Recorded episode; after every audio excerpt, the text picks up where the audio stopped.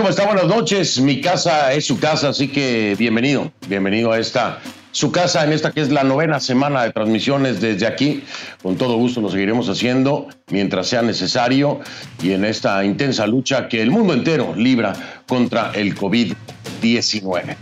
Por supuesto, hoy daremos continuación a nuestro tema con Nicaragua porque hay muchas otras repercusiones, cierre de fronteras y también un problema de distribución de estos eh, trailers que usted sabe recorren el continente entero llevando pues diferentes suministros, ya sea para empresas o incluso para distribución de alimentos, no están pudiendo entrar a Costa Rica.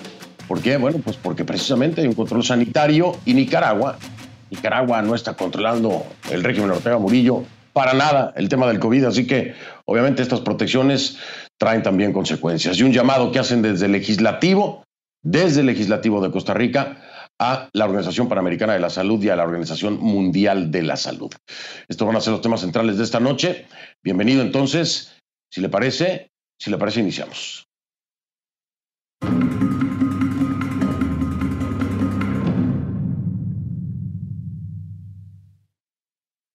Le pido que a partir de este momento me acompañe utilizando la etiqueta numeral conclu COVID-19 NICA 3. El hashtag es conclu COVID-19 NICA 3. Esa es la etiqueta que vamos a estar utilizando, por favor. Todos sus comentarios con esta etiqueta o hashtag numeral conclu COVID-19 NICA 3. Todos a mi cuenta en Twitter, arroba soy F del Rincón, arroba soy F del Rincón. Hoy quiero empezar la actualización sobre la pandemia con un hecho. Como siempre, ¿no? Le presentamos hechos nada más aquí. Las cifras de contagios por coronavirus en Estados Unidos son altas, muy altas, no hay debate en torno a eso. Este este Estados Unidos es el país del mundo con más contagios confirmados. Más de 1.527.000 casos. 1.527.000 casos, más de eso. No es un dato para presumir, no. Al contrario, es el termómetro que nos indica que las cosas no se están haciendo como se debería o que no se hicieron en el momento que tendría que haberse hecho. O la combinación de las dos. Esos números son el indicio de que algo está fallando, algo falló y no sabemos si en el futuro se corrija. Pero ¿sabe usted cómo ve el presidente Donald Trump esas cifras? No me lo va a creer. No me lo va a creer. El presidente Trump lo ve como una medalla de honor, como un tributo, dice él, al trabajo bien hecho. No me cree, escúchelo. Lo veo como una medalla de honor. De verdad, es una medalla de honor. Es un gran tributo a las pruebas y todo el trabajo que muchos profesionales han hecho. Pues ahí lo tiene usted, esto es lo que dice Donald Trump. Él hablaba en el contexto general de que se han hecho más pruebas que en cualquier otra parte del mundo, ¿no? Ya ve que así habla Donald Trump. Y que precisamente porque se habían hecho tantas pruebas, tantos millones de pruebas en los Estados Unidos, es entonces que los números eran más altos. Y para él entonces el haber hecho tantos millones de pruebas que dan como resultado tantos millones de contagios es un mérito, es un logro, es una medalla. Pues tenía que hacerlo. Y es el trabajo de su administración. El problema es que el número de contagios puede ser incluso, incluso mayor. Incluso mayor, porque no se han podido hacer todas las pruebas que deberían de hacerse en este país. Aún así, para el presidente Trump esto es motivo de honor y de orgullo. Más de 91.800 personas han muerto en Estados Unidos. Imagínense usted este comentario en este contexto. 91.800 personas. Más de eso han muerto en Estados Unidos. Mientras Trump dice eso, y todos ellos por contraer la enfermedad que provoca el coronavirus. De verdad que Trump puede presumir eso. Al tiempo que refuta los hechos, Trump creen hacerlo. En 24 horas ha defendido tres veces el uso de la hidroxicloroquina, tres veces ya, para tratar el coronavirus. Esto no está probado, se lo quiero decir, desde el punto de vista científico. ¿eh? Ahora, pero no llegó hasta ahí. Él ya había venido empujando con la hidroxicloroquina, ¿se acuerda usted? Bueno, ya admitió que él mismo la toma, porque cree que es bueno, porque ha escuchado muy buenas historias. ¿De quién ha escuchado las historias? Esa afirmación hace que la sugerencia de Trump de usar desinfectantes, bueno, parezca hasta sabia, ¿no? Y uno se pregunta, ¿de quién ha escuchado esas buenas historias? A lo mejor lo de los infectantes también vino de buenas historias que ha escuchado, pero, pero ¿quién le dice? ¿Quién le cuenta estas historias? Porque Trump no es usted, no, soy yo, que escuchamos historias del vecino, que escuchamos historias entre los amigos, que escuchamos historias en la familia. Nosotros como periodistas tenemos el trabajo de verificar todo, por supuesto, pero hablando en términos generales, ¿no? Como cada uno de nosotros. Escuché esta historia y esta otra y, los rumores, nada confirmado. Entonces dice uno, bueno, ¿y quién le cuenta estas historias a Trump? Porque él es presidente de Estados Unidos. Y como presidente de los Estados Unidos, tiene acceso a la asesoría de los mejores científicos y médicos del mundo. Yo no creo que esas historias se las cuenten los mejores científicos y médicos del mundo a los que tiene acceso el presidente Trump.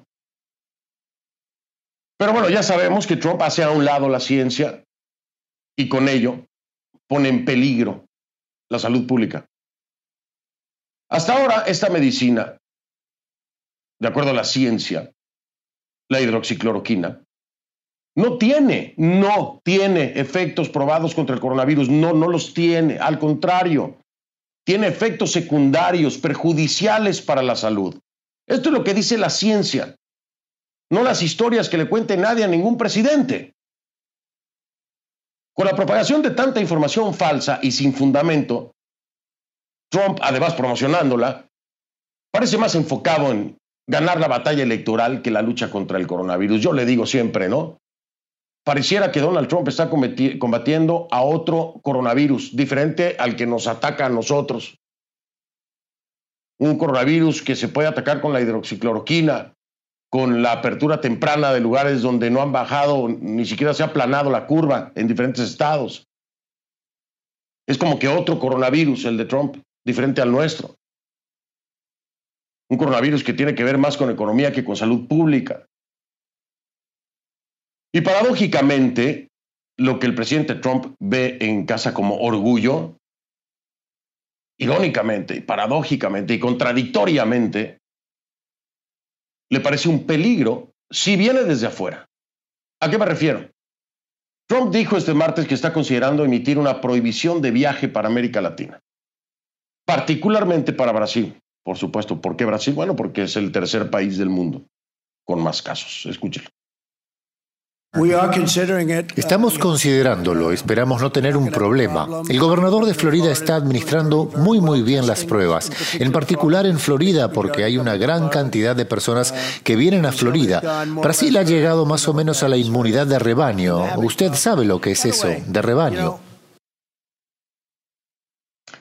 Trump halaga al gobernador de este estado de la Florida, pero la Florida como se lo he venido reportando diario, no tiene números de los que pueda presumir. Es el noveno estado, está en el número nueve de la lista de los estados con más contagios, más de 46.900. Más de 46.900. Y Brasil, Brasil no ha alcanzado la inmunidad de rebaño que se alcanza solo cuando la mayoría de la población se ha contagiado. Imagínese usted la combinación entonces, ¿no? Según la Universidad Johns Hopkins, dependiendo de cuán infecciosa sea la enfermedad, se necesitaría que se contagiara entre el 70 y el 90% de la población. Y en el caso de Brasil ni siquiera se ha llegado al número máximo de contagios, no.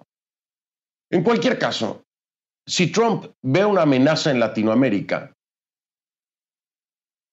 pues, ¿cómo puede ignorar la amenaza que representan las acciones que se han venido tomando aquí también en los Estados Unidos. ¿Cómo Estados Unidos no se convierte en una amenaza para el resto del continente? Y más aún cuando se habla de medicamentos que no han sido comprobados científicamente como benéficos para contrarrestar efectos o combatir el coronavirus como la hidroxicloroquina. ¿Cómo es posible que desde afuera venga lo malo, pero lo malo de adentro no sea malo, sino bueno para Trump? Difícil de entender.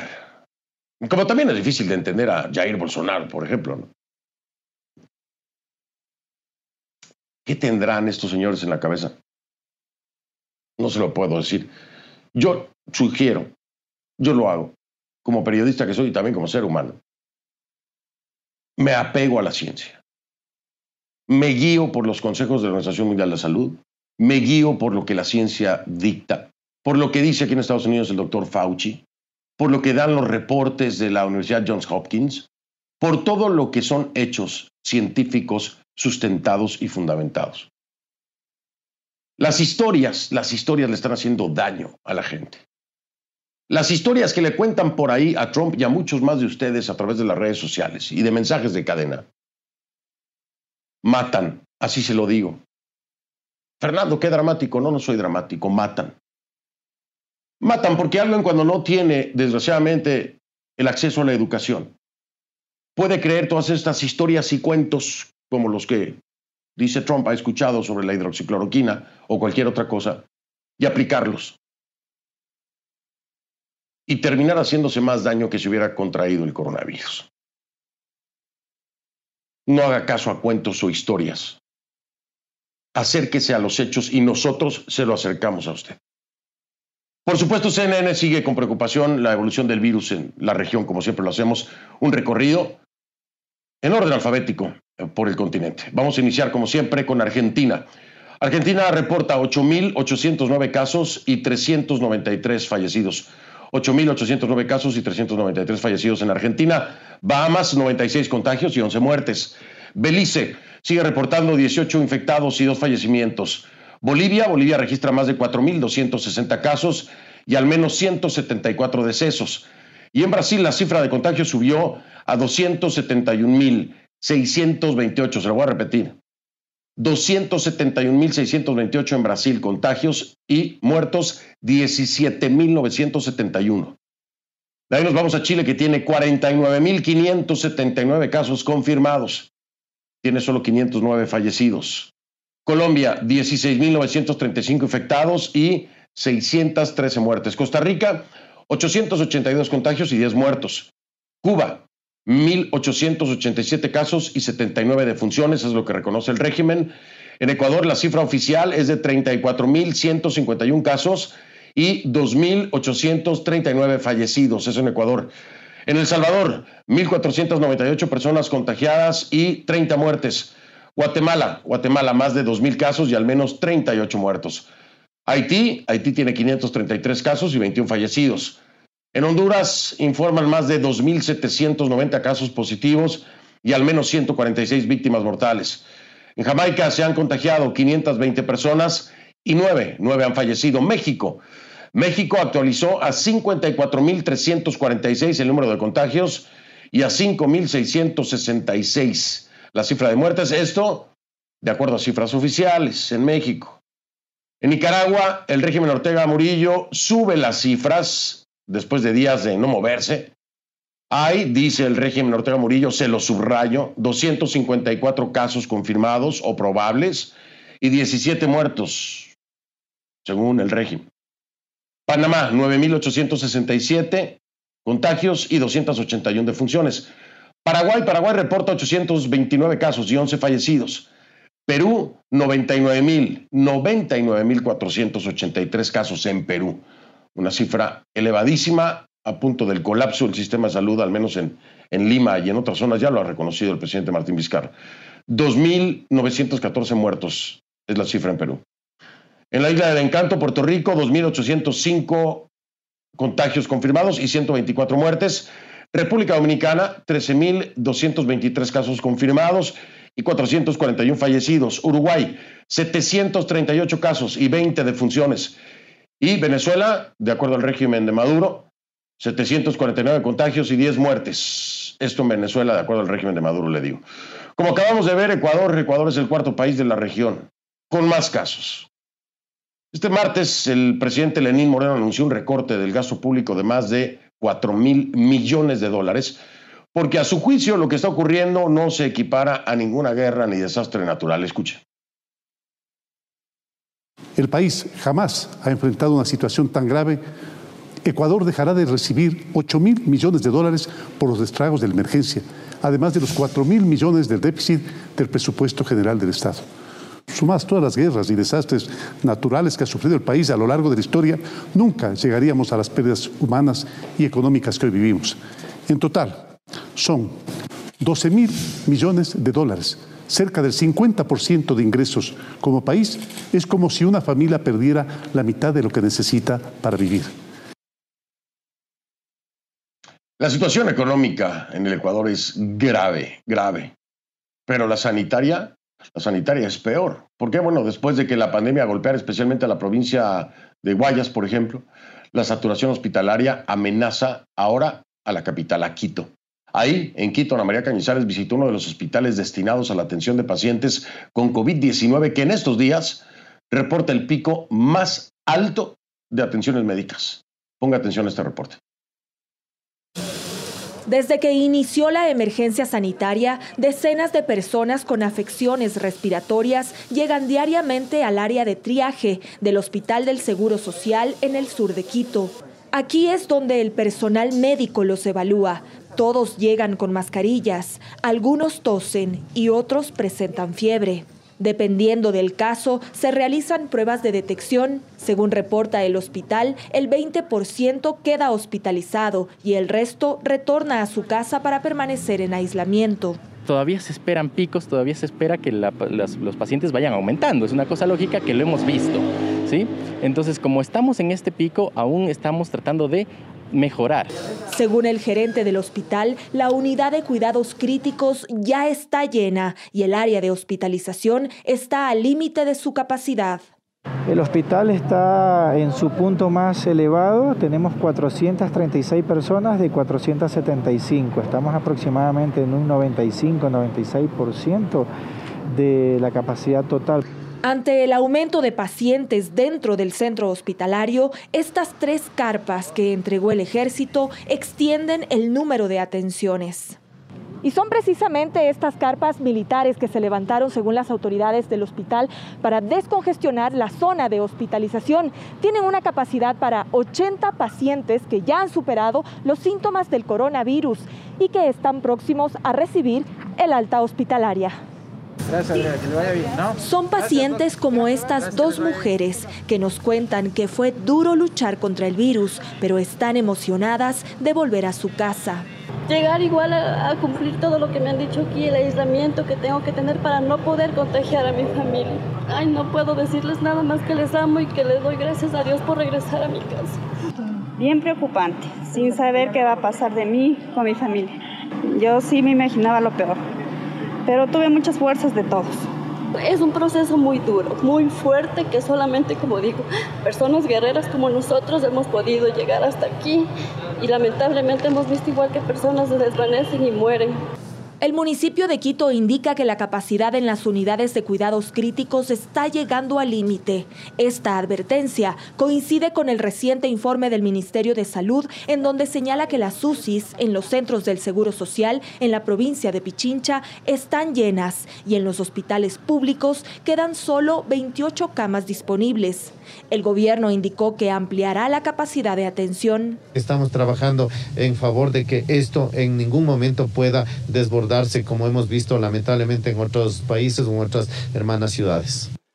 El gobierno anunció la conformación de un puesto de mando unificado para coordinar acciones en Pichincha y su capital Quito. Mientras tanto, el municipio y criminalística confirmaron a CNN que en las últimas tres semanas recogieron más de 30 fallecidos en las calles y casas de Quito con síntomas de coronavirus y otras con diagnóstico confirmado. Quito se mantiene como la segunda ciudad con más casos de COVID-19 en Ecuador. Para CNN, Ana María Cañizares, Quito.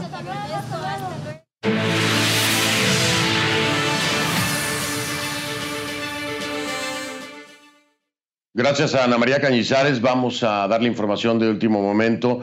Esto se había anunciado ya y se ha estado reportando durante el día. Es la empresa ATT que anunció el cese de operaciones con efecto inmediato de DirecTV Latin America en Venezuela.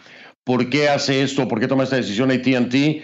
La decisión responde a la imposibilidad de cumplir con la legislación que hay en Venezuela y al mismo precisamente del régimen. Vamos a enlazarnos en este momento en vivo con mi compañera Osmari Hernández, que nos tiene muchos más detalles, porque ha habido una reacción, por supuesto, intensa, pero de la ciudadanía, que una vez más es eh, censurada por la condición que sea y es privada del acceso no solamente a la información, pero en este caso también al entretenimiento que se provee a través de este servicio allá en Venezuela. Osmari, te escucho con atención. Buenas noches, Osmari, un abrazo. Buenas noches, Fernando. Un gusto saludarte. Pues sí, hay mucho malestar, Fernando, eh, por la salida de DirecTV de Venezuela y este se expresó a través del sonido de las cacerolas que se hizo sentir con fuerza en la capital venezolana de este oeste, Fernando. Ya en días anteriores se habían comenzado a sentir algunas protestas eh, más aisladas de cacerolas e incluso personas que salieron a la calle a expresar eh, su desagrado ante la falta de agua eh, fallas eléctricas, eh, también los problemas eh, con la gasolina, Fernando, que en este momento escasea también fuertemente en todo el territorio venezolano, pero esto se suma además que a esta hora, como podría ser cotidiano en cualquier hogar, las personas puedan tener acceso a ver televisión, tanto canales nacionales como internacionales. Y es que DirecTV en Venezuela tenía un alcance aproximado, según cifras de la ONG Espacio Público, de un 45%, Fernando. Esto se traduce aproximadamente a unos 2 millones de hogares y, por supuesto, eh, pues un, número mucho mayor de personas, eh, por eh, considerando varias personas por hogar. Hoy conversamos con varios ciudadanos que nos expresaban justamente que esto se suma a una situación muy difícil que eh, se genera justamente en medio de esta pandemia, en medio de esta cuarentena y que pues alimenta el malestar ya existente en eh, los venezolanos. También es importante destacar que ya venimos de un eh, sistema en el cual han sacado varios canales de eh, las eh, televisoras por suscripción, entre ellos CNN en español, desde febrero de 2017 está fuera del aire luego de haber difundido un programa de investigación en el cual se denunciaba la venta eh, ilegal de pasaportes venezolanos y visas, Fernando. Pero en total, la ONG Espacio Público contabiliza unos 200 canales que han salido del aire, en su mayoría de corte informativo y contemplando eh, también pues, emisoras de radio y también medios impresos, Fernando. Hace ya tres años, fíjate que no había sacado la cuenta, mi estimado María, hace ya tres años entonces que nos sacaron del aire por órdenes del régimen de Maduro. Eh, bueno, pues tristemente eh, para todos los venezolanos, una ventana más que se cierra. Las condiciones aquí son diferentes y por supuesto, pues el cacerolazo se ha convertido en una manera de expresar la frustración, la molestia y el rechazo a estas situaciones y a otras muchas más, como ya lo mencionaba Sosmari, que tienen que ver con alimentación, que tienen que ver con agua, que tienen que ver con medicamentos, que tienen que ver con tantas y tantas y tantas cosas. El Internet Esperemos el escenario cambie, ¿no? El Internet también falla. También el Internet. Bueno, si quieres hacemos una lista y, nos acabamos el programa, mi, mi querida Osmar, si nos ponemos a hacerla, pero ya tendremos oportunidad. Te mando un abrazo fuerte, cuídate mucho y gracias por el informe, mi querida Osmar. Gracias, buenas noches, Fernando. Gracias, buenas noches. Quiero decirle nada más para que estemos todos bien claros, ¿no? DirecTV y Warner Media eh, son propietarios de CNN, forman parte de ATT. Así que, de alguna u otra forma, es otro golpe para la casa, ¿no? para la casa esta, la suya, CNN. Así que bueno, después de esta información, si me permite usted, hacemos eh, una pausa. Eh, vamos a regresar para hablar sobre Nicaragua. Eh, estas cifras que de pronto cambiaron de la noche a la mañana por parte del régimen Ortega Murillo, pues no sé, serán ciertas porque raro, ¿no? Raro. Vamos a hablar de la situación fronteriza entre Nicaragua y Costa Rica con Paola Vega. Ella es diputada por el Partido Acción Ciudadana de Costa Rica. Me va a acompañar vivo desde San José al regresar de la pausa.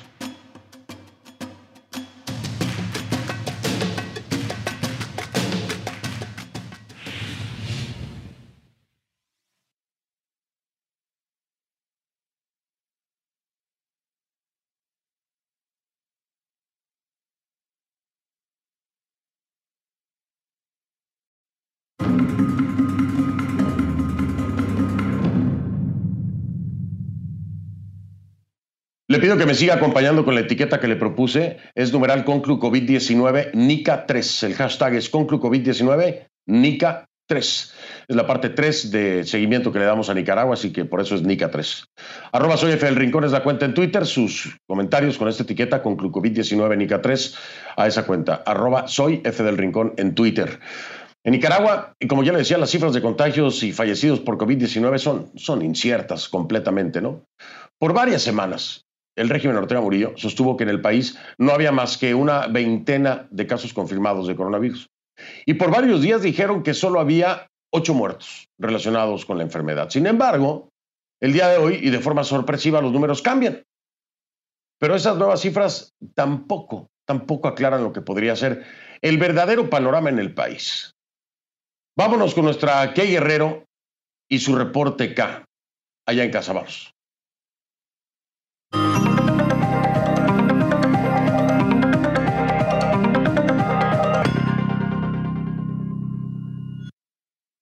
Mi querida Kay, ¿cómo estás? Buenas noches, te saludo allá en casa en Atlanta, bienvenida a esta tu casa aquí en Miami.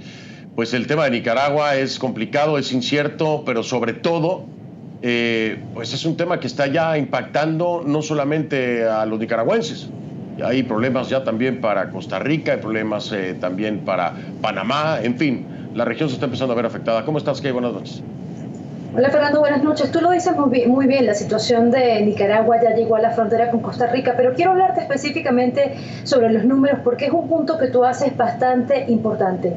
Aunque este martes el gobierno de Nicaragua actualiza de manera sorpresiva las cifras relacionadas a la pandemia en ese país, los números no matan la duda, Fernando, y te voy a explicar el por qué. Primero, porque tenemos un comunicado del Ministerio de Salud de Nicaragua que fue publicado este martes que dice que tan solo en una Parece que hemos perdido la señal con Key. Vamos a ver si la podemos restablecer. Ustedes me dicen si se puede restablecer o no. Bueno, vamos a darle unos minutos a ver si podemos restablecer la, la comunicación con, con, mi querida Key Guerrero. A ver, pero le voy explicando entonces eh, lo que nos decía Key, ¿no? Hace apenas siete días, hace apenas siete días el eh, ministerio hablaba de, de, otra realidad. Se confirmaban 25 casos de coronavirus y 8 muertos, era lo que decía el régimen Ortega Murillo. Si eso es cierto, entonces el país en una semana, en una semana, vio un aumento de más de 225 casos. Es, decir, si es cierto que la cifra anterior era la correcta, ¿no? Póngase a pensar, 25 casos, era lo que decían antes, 8 muertos, y de pronto 225. Sería el aumento en una semana. Y por supuesto, esto no deja claro cuántas pruebas se han hecho. ¿Cuántas pruebas se han hecho? Y a todo esto se une un dato de Daniel Ortega.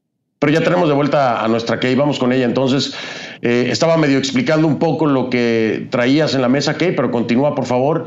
Eh, me quedé en la parte en la que Daniel Ortega se está uniendo a este dato también, porque pues las cifras siguen variando y, el incremento sería impresionante, aunque fueran ciertas que lo dudo Exactamente, Fernando, te venía escuchando y precisamente ese dato de Daniel Ortega es muy importante porque el mandatario dijo el lunes, ayer, eh, que en lo que va de año, Fernando, se han registrado 309 muertes por neumonía y señala que varias de estas muertes están relacionadas al coronavirus. Pero el Ministerio de Salud mantiene todavía que solamente hay nueve muertos en el país. Esto quiere decir entonces que desde el pasado 12 de mayo, Fernando, hace siete días, cuando las autoridades sanitarias reportaron que solamente habían ocho víctimas mortales, en el país, eh, entonces la cifra no cuadra porque estamos hablando de un solo fallecimiento en una semana cuando el mismo presidente está diciendo, está hablando de casos de muertos por neumonía que se unen a lo que ya estaban confirmados en ese país por coronavirus. Pero escuchemos precisamente qué fue lo que dijo el presidente Daniel Ortega. En el 2015 tenemos 302 de funciones por neumonía. En el 2016, 329, que es el punto más elevado en este, en este cuadro que ha habido de funciones por neumonía. Fíjense, sin tener una, una epidemia como esta, 329 defunciones por neumonía. En el año 2017, 289 En el 2018, 215 defunciones por neumonía. En el 2019, 222 defunciones por neumonía. Y en el 2020, vuelve a levantar, en este caso, a 309 defunciones por neumonía. En esto van algunas que tienen que ver indiscutiblemente con esta pandemia. Fernando, como te das cuenta, Ortega no especifica cuántos fallecimientos son por coronavirus y cuántos son en realidad por neumonía. Y los pedidos que hemos hecho de entrevistas, de comentarios eh, al gobierno de Nicaragua no han sido respondidos. Sin embargo, como tú sabes, existe el Observatorio eh, Ciudadano COVID-19 en Nicaragua, que es una organización no gubernamental que registra los casos de COVID-19 en ese país de manera independiente. Y ellos tienen datos aproximados, digamos, eh, de esa manera. En su último informe, que fue el 16 de mayo, el organismo enlistó, Fernando, 351 muertes por neumonía, eh, que dicen que son neumonía y también sospechosas eh, de coronavirus que fueron verificadas por esa organización. Y también hablan de unos 1.594 casos sospechosos de coronavirus a nivel nacional, lo cual representa una gran discrepancia eh, respecto a las cifras oficiales. Asimismo, como tú lo sabes, aquí mismo en conclusiones, CNN ha documentado casos de personas que han fallecido con síntomas asociados al coronavirus y cuyos familiares dicen que nunca se les hicieron las pruebas correspondientes. Por eso no podemos identificar, Fernando, en realidad cuántos muertos hay en Nicaragua por el coronavirus, cuántos casos hay en el país y lo que más preocupa, Fernando, el gobierno actualiza las cifras, pero no actualiza nada con respecto a las normas eh, de distanciamiento social en el país. Y ayer, que precisamente teníamos el triste y trágico eh, testimonio del joven, el, hijo de, un capitán, que había presentado todos los síntomas de coronavirus y que muere, desgraciadamente, sin saber ellos si realmente tenían o no coronavirus. Pero lo más grave es que al momento de la muerte se hace pues, el procedimiento forense para determinar las causas de la muerte y ahí es que sería el examen para determinar si era coronavirus, pero esa información no se comparte con los familiares, es decir, queda guardadita, así que aunque es coronavirus no se sabe y tampoco se sabe si se contabiliza y se suma precisamente a la lista de fallecimientos. Así de grave la situación en Nicaragua. Eh, en lo que pareciera un esquema para, para disfrazar y ocultar cifras, para ser honesto, no lo podemos confirmar de manera independiente, pero estos procedimientos, sin duda alguna, traen como consecuencia subregistros, de menos en el mejor de los escenarios. ¿no? Así es. ¿Qué millones de gracias? Saludos. ¿Sí? Saludos, Fernando. Te decía que el reclamo en Nicaragua está en la calle y bueno, de alguna manera u otra yo creo que vamos a tener información muy pronto de qué es eh, lo que está pasando en ese país y cuáles pueden ser los números reales en Nicaragua, Fernando. Bien, Kay, pues muchísimas gracias entonces eh, por la información. Vamos a marcar pausa, por supuesto, y regresar como invitada para hablar de esto ya desde el plano legislativo en Costa Rica y el tema de transportistas también que están teniendo dificultad para cumplir con su trabajo. Ya ve.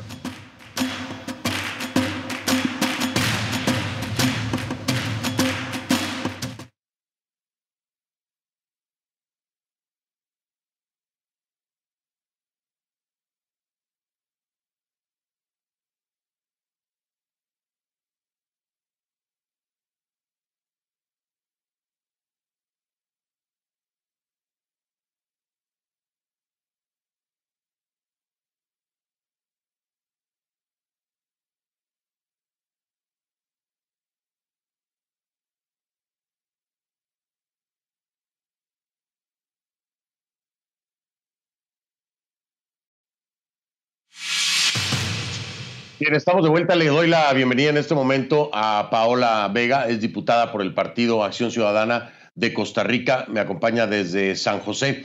¿Cómo está Paola? Bienvenida. Buenas noches, diputada.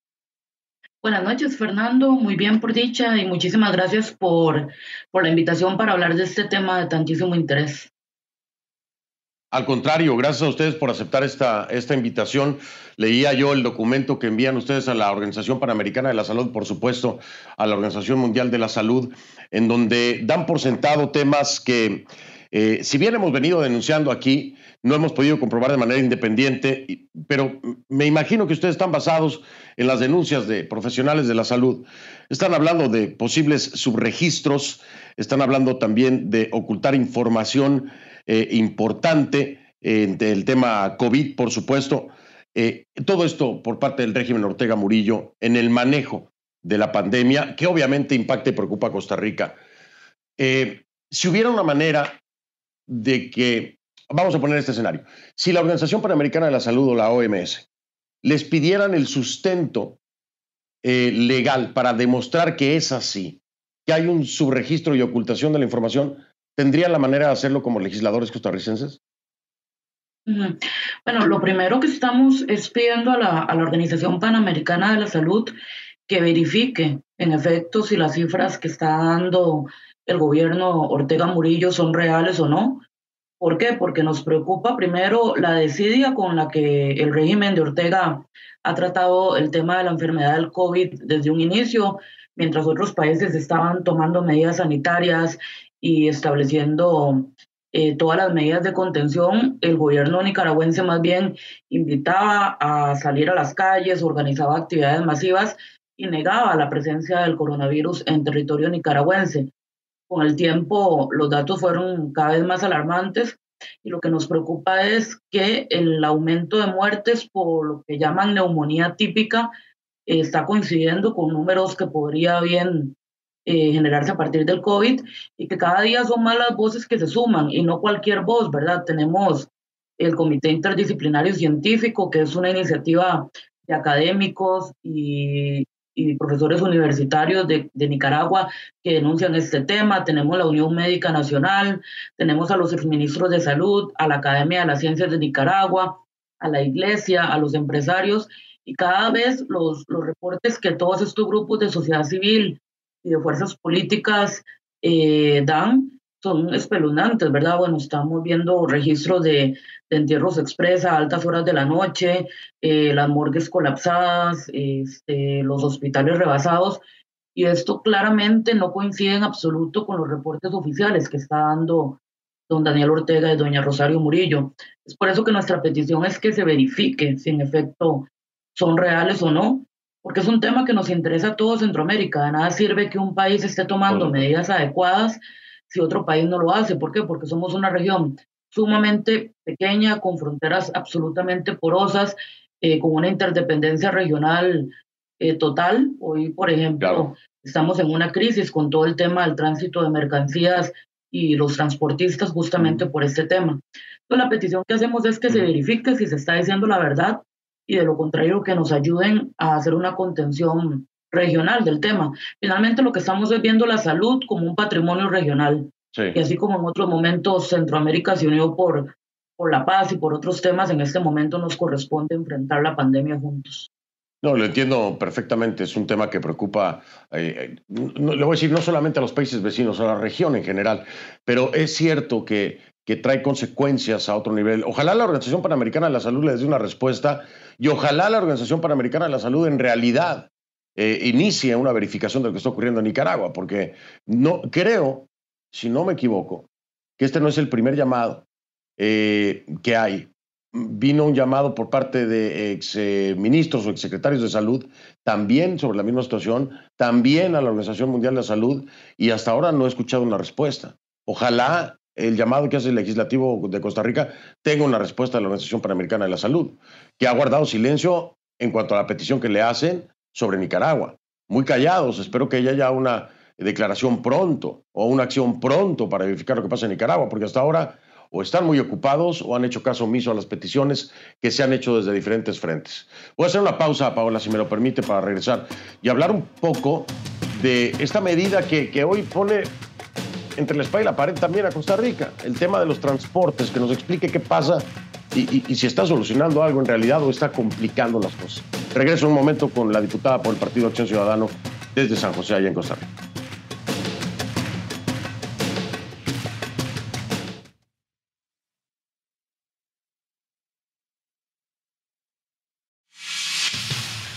De vuelta con Paola Vega, diputada por el Partido de Acción Ciudadana de Costa Rica en vivo desde San José. Diputada, nos queda poco tiempo, pero eh, en este esquema de, seguridad sanitaria, Costa Rica ha tomado la decisión en eh, su frontera, precisamente, eh, el de controlar el, tráfico de los transportes de carga, hablando incluso de choferes que habrían dado positivo viniendo a Nicaragua, no se les ha permitido la entrada, no ha llegado la carga. Eh, y, por un lado se entiende, pero por el otro lado también hay empresarios en Costa Rica que ya han empezado a, empezado a, expresar molestia porque les ha venido impactando precisamente en, este, en el sentido comercial. ¿Cómo manejar esto? ¿Van a seguir? ¿Ustedes apoyan esta iniciativa? ¿Creen que es lo correcto? ¿Ven alguna otra forma de solucionar esta seguridad? Sí, gracias. Tenemos una premisa como país y es que la salud es lo primero y la protección de la vida de nuestra ciudadanía es lo primero. Por eso hemos tomado las medidas de hacer pruebas a la entrada de, las fronteras y, hoy, hoy nos da la razón eh, justamente lo que pasó. Un solo transportista contagiado infectó a 18 personas más. Esto supera por mucho la cifra diaria que ha tenido Costa Rica en promedio durante todo este tema, durante toda esta situación y, ello es alarmante. Estamos tratando de negociar con el resto de Centroamérica para ver si buscamos un punto de equilibrio, pero ciertamente tiene que haber detección en los puntos fronterizos para poder prevenir más contagios. Aunque el costo, claro, aunque el costo a veces sea eh, en términos comerciales o económicos, pero vale Hay un costo económico, pero, pero final, finalmente es lo que nos vamos a ahorrar en atención hospitalaria y en otros menores, por supuesto. No, y deje usted de eso. Es lo que nos podemos ahorrar también en la pérdida de vidas humanas. Yo, yo lo entiendo. Diputada, se me ha ido el tiempo. Me encantaría seguir hablando con usted, pero agradecerle que me haya acompañado esta noche y desearle la mejor de las suertes a todos mis hermanos en Costa Rica. Gracias, gracias, Paula. Ver. Muchísimas gracias y a las órdenes. Buenas noches. Gracias. Soy Fernando del Rincón, gracias por haberme acompañado, como siempre le digo. Si no lo vio en conclusiones, no lo vio. Y nos seguiremos viendo, nos seguiremos viendo, aunque sea por supuesto desde casa. Y desde aquí le digo, buenas noches, pásela bien. Nos vemos mañana. Pásela bien.